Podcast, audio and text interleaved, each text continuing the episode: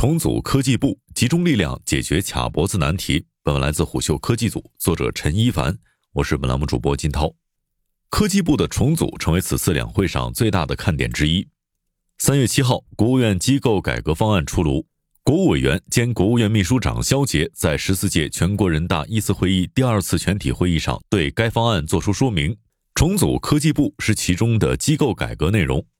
重新组建科学技术部，其中一项是组建中央科技委员会。中央科技委员会办事机构职责由重组后的科学技术部整体承担。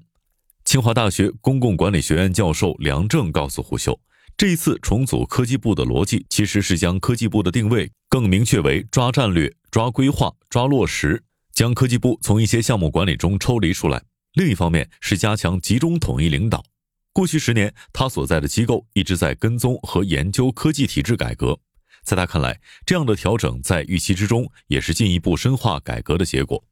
那么，在重组之后，科技部又将如何把技术成果更好地转化出去呢？谈了多年的企业作为创新主体，是否能够得到进一步的落实呢？美国的一些科技政策是否能够提供一些思考呢？重组之后的科技部更侧重统筹和监管职能。原本科技部既当裁判员又当运动员，现在相当于将一些运动员的职能划转出去。另外，清华大学经济管理学院教授李继珍说，科技部未来更注重基础性，强化卡脖子技术研究。在此次调整当中，国家自然科学基金委依然归属科技部，并且中国二十一世纪议程管理中心、科学技术部、高技术研究发展中心划入国家自然科学基金委员会。近几年，中国的基础研究投入逐年增加，但与美国相比仍有差距。根据科技部的数据，二零二二年全社会研发经费支出首次突破三万亿元，研发投入强度首次突破百分之二点五，基础研究投入比重连续四年超过百分之六。我国全球创新指数排名从二零一二年的第三十四位上升至二零二二年的第十一位。而二零零九年，美国全社会研发经费支出当中，基础研究的研发费用占比就达到百分之十九。肖杰提及，重组之后的科学技术部不再参与具体科研项目的评审和管理，主要负责指导监督科研管理专业机构的运行管理，加强对科研项目实施情况的督促检查和科研成果的评估问效。此次重组将划转科学技术部的具体管理职责，将一些与产业结合紧密的业务司局归入相应的部门，例如农业科技司划入农业农村部，高新技术司划入工信部。肖杰也说明了此次重组的一些具体调整，比如把组织拟定科技促进农业农村发展规划和政策指导农村科技进步职责划入农业农村部，科学技术部不再保留国家外国专家局牌子等等。这些调整正是与中国现在所处的新发展阶段息息相关的。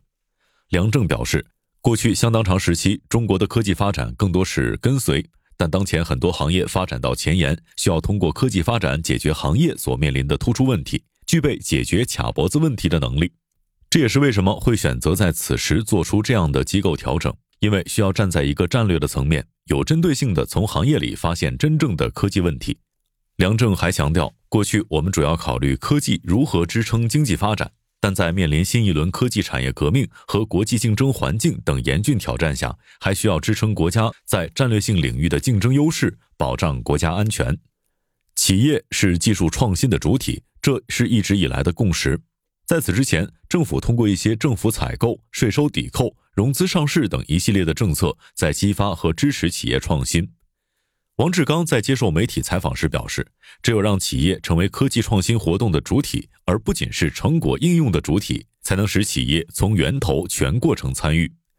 王志刚在两会上透露，下一步科技部将加大对企业成为科技创新主体的支持，形成有利于企业成为科技创新主体的生态，实现权力公平、机会公平、规则公平。不管是国有、民营、大中小微企业，只要从事科技创新活动，以科技提升企业的发展质量、发展水平和竞争力，科技部都会全力支持。在梁正看来，工信部自身的职责是推动产业发展，因此直接将高技术产业相关科技工作转到工信部，能够加强部门和企业的联系和互动，将企业研发资源配置和行业发展相结合，由行业部门直接对产业发展急需解决的共性科技问题进行识别，特别是发挥企业在需求提出上的作用。对于企业的支持能够比原来更直接，整合和集成创新的力度也更大。对于中小企业的支持上，原本对中小企业科技创新活动的支持更多集中在火炬中心主管的火炬计划，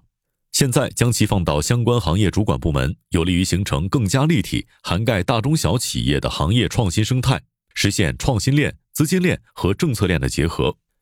美国支持基础研究的做法或许能够引发一些思考。七十多年前，范内瓦·布什根据彼时美国总统富兰克林·罗斯福的要求所撰写的报告。科学无尽的前沿就奠定了美国此后国家创新体制和机制的基础，其中最为强调的一点就是支持基础研究。二零二一年一月十六号，美国总统拜登在尚未正式宣誓就职的时候，就公布了其总统科学顾问团队和政府科学机构成员的任命。这个团队会负责规划美国未来七十五年的科技发展图景。在投入上，二零二二年拜登签署的芯片与科学法案当中。有两千多亿美元投向了前沿科学领域，重点支持人工智能、机器人技术、量子计算等前沿科技。在机构上，美国的科技体制形成于上世纪六十年代，最高协调机构是国家科学技术委员会、白宫科技政策办公室和总统科技顾问委员会。此外，有六个主要部门和机构组成资助体系。白宫科技政策办公室本身不负责预算分配，但这个部门负责政策协调。各部门沟通并参与资源配置。一个依靠别人来获取基础科学知识的国家，无论其机械技能如何，其工业进步都将步伐缓慢，在世界贸易中的竞争力也会非常弱。这是布什在《科学无尽的前沿》这份报告里面所说的一句话。对于此次科技部的重组来说，国家自然科学基金委员会仍归科学技术部管理，科技部也保留国家实验室建设、国家科技重大专项管理的职能。清华大学公共管理学院学术委员会薛兰在接受采访时也表示，基础研究、基础设施和重大项目仍归科技部主管，尤其是一些需要集中国家资源力量解决的卡脖子技术难题，这也是未来科技部重点要做的事情。商业洞听是虎嗅推出的一档音频节目，精选虎嗅耐听的文章，分享有洞见的商业故事。我们下期见。